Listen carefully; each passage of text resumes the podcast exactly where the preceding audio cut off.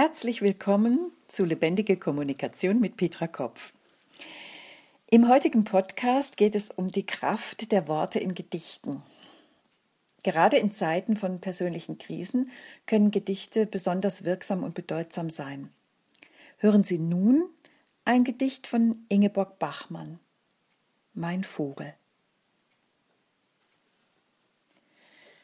Was auch geschieht, die verheerte Welt sinkt in die Dämmerung zurück. Einen Schlaftrunk halten ihr die Wälder bereit, und vom Turm, den der Wächter verließ, blicken ruhig und steht die Augen der Eule herab. Was auch geschieht, du weißt deine Zeit, mein Vogel, nimmst deinen Schleier und fliegst durch den Nebel zu mir wie Eugen im Dunstkreis, den das Gelichter bewohnt. Du folgst meinem Wink, stößt hinaus und wirbelst Gefieder und Fell. Mein eisgrauer Schultergenoss, meine Waffe, mit jener Feder besteckt, meiner einzigen Waffe, mein einziger Schmuck, Schleier und Feder von dir wenn auch im Nadeltanz unterm Baum die Haut mir brennt und der hüfthohe Strauch mich mit würzigen Blättern versucht, wenn meine Locke züngelt, sich wiegt und nach Feuchte verzehrt, stürzt mir der Sterne Schutt doch genau auf das Haar. Wenn ich vom Rauch behelmt wieder weiß, was geschieht, mein Vogel, mein Beistand des Nachts, wenn ich befeuert bin in der Nacht, knistert's im dunklen Bestand, und ich schlage den Funken aus mir. Wenn ich befeuert bleib, wie ich bin, und vom Feuer geliebt, bis das Herz aus den Stämmen tritt, auf die Wunden träufelt und warm die Erde verspinnt.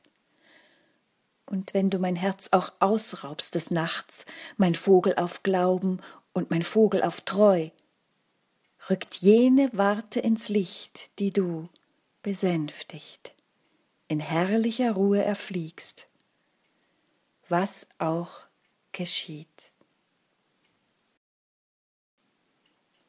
Für mich ist Ingeborg Bachmann eine der Lyrikerinnen, der es einzigartig und unvergleichlich gelungen ist, in ihren Gedichten inneres und äußeres Erleben, Realität und Fantasie in einen Dialog zu bringen. Dieses Gedicht hat mich schon oft durch manche Krise hindurch begleitet. Ohne es zunächst mit dem Intellekt zu verstehen, hat es mir Kraft und Zuversicht gegeben. Wie alle Gedichte muss man es laut lesen, um von der Musikalität, dem Sprachrhythmus und der Sprachmagie ergriffen zu werden, ähnlich wie bei einem Mantra, Gebet oder Lied. Ich gebe mich zunächst den Lauten der Melodie und dem Klang hin. Diese Klänge bewegen etwas in mir, bis immer deutlicher wird, was der Inhalt des Gedichtes mir zu sagen hat. Also will ich Sie jetzt teilhaben lassen an meinen Gedanken, an meinen Assoziationen und Gefühlen zu diesem Gedicht. Es beginnt mit einem Versprechen, einer Zusicherung, was auch geschieht. Ein Satz, von dem wir uns vielleicht alle wünschen, dass er uns gesagt wird. Was auch geschieht, ich bleibe bei dir. Was auch geschieht, ich werde dich beschützen. Was auch geschieht, du wirst mich nicht verlieren. Was auch geschieht, ich werde dich immer lieben. Was auch geschieht.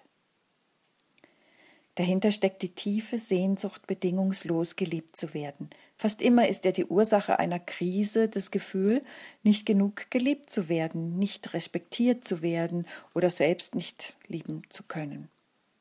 Da betrügt der Mann seine Frau und lässt sie gedemütigt zurück, und sie kann nie wieder einen anderen Mann lieben.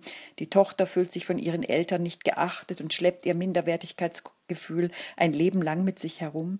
Eine Frau kann die Liebe einer anderen Frau nicht erwidern, weil diese Art von Liebe ihr fremd ist, oder ein Mensch wird wegen einer Behinderung aus unserer Gesellschaft ausgegrenzt und fühlt sich abgelehnt und überflüssig.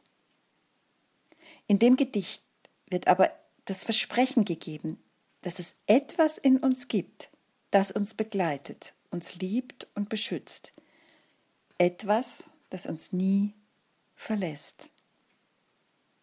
Es ist die Eule, ein Symbol für die innere Weisheit.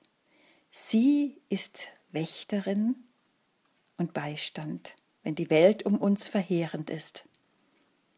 Für mich persönlich ist die Eule auch ein Symbol für mein inneres, unverletztes Selbst mit all meinen Talenten und Möglichkeiten und auch ein Symbol für meine Bestimmung in dieser Welt.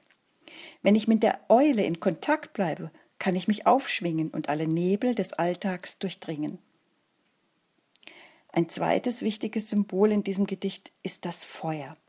Wir werden geradezu aufgefordert zu brennen. Mit dem Schutz der Eule, unserer Wächterin, können wir das Risiko eingehen, immer wieder neu zu brennen, Funken zu schlagen. Ich brenne in Liebe zu einem bestimmten Menschen oder in Liebe zu einer Sache, einer Idee. Ich bin befeuert und sprühe Funken. Aber vielleicht wird meine Liebe nicht erhört, nicht angenommen. Vielleicht kann meine Idee nicht verwirklicht werden. Der Schmerz darüber lässt alles in mir zusammenstürzen. Was bleibt, ist ein Haufen Schutt. Doch Ingeborg Bachmann spricht vom Schutt der Sterne. Und vielleicht ist es so, dass gerade dieser Schutt mir Erleuchtung, Einsicht, Wahrheit bringt, das Feuer der Leidenschaftlichkeit verbrennt mich und lässt mich zugleich wie Phönix aus der Asche aufsteigen, verjüngt und regeneriert.